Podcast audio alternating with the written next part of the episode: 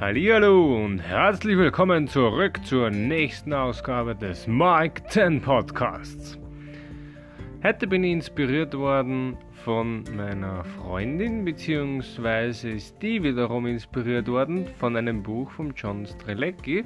Also waren wir wieder bei dem Kollegen letzten Endes.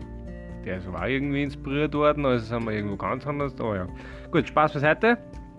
Und zwar, ähm, der John Strelecki hat irgendwie gesagt, so, er hat herausgefunden, dass er oftmals die Entscheidung hat und wenn, er, sie, wenn er sich entscheidet, glücklich zu sein, dann hat er die bestmögliche Chance sozusagen dazu, glücklich zu sein.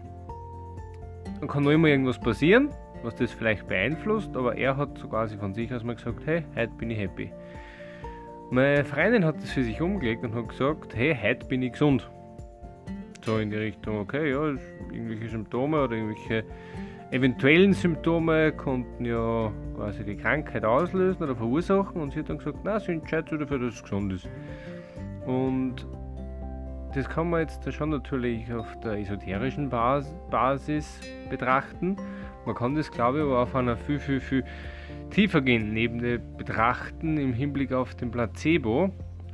Beziehungsweise, da gibt es auch Studien dazu, dass es lebensbejahende Wörter gibt und lebensraubende Wörter bzw. kraftraubende Wörter und je nachdem wie viel ich wovon verwende, desto mehr Energie habe ich über den Tag hinweg.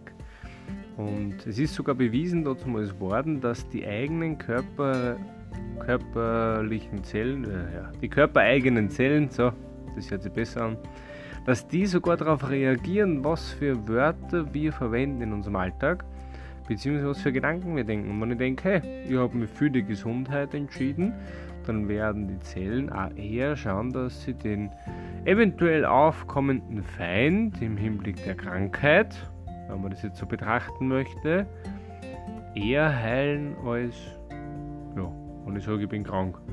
Weil dann lassen sie es vielleicht ein bisschen eher zu oder sind schwächer im Symptombehandlung.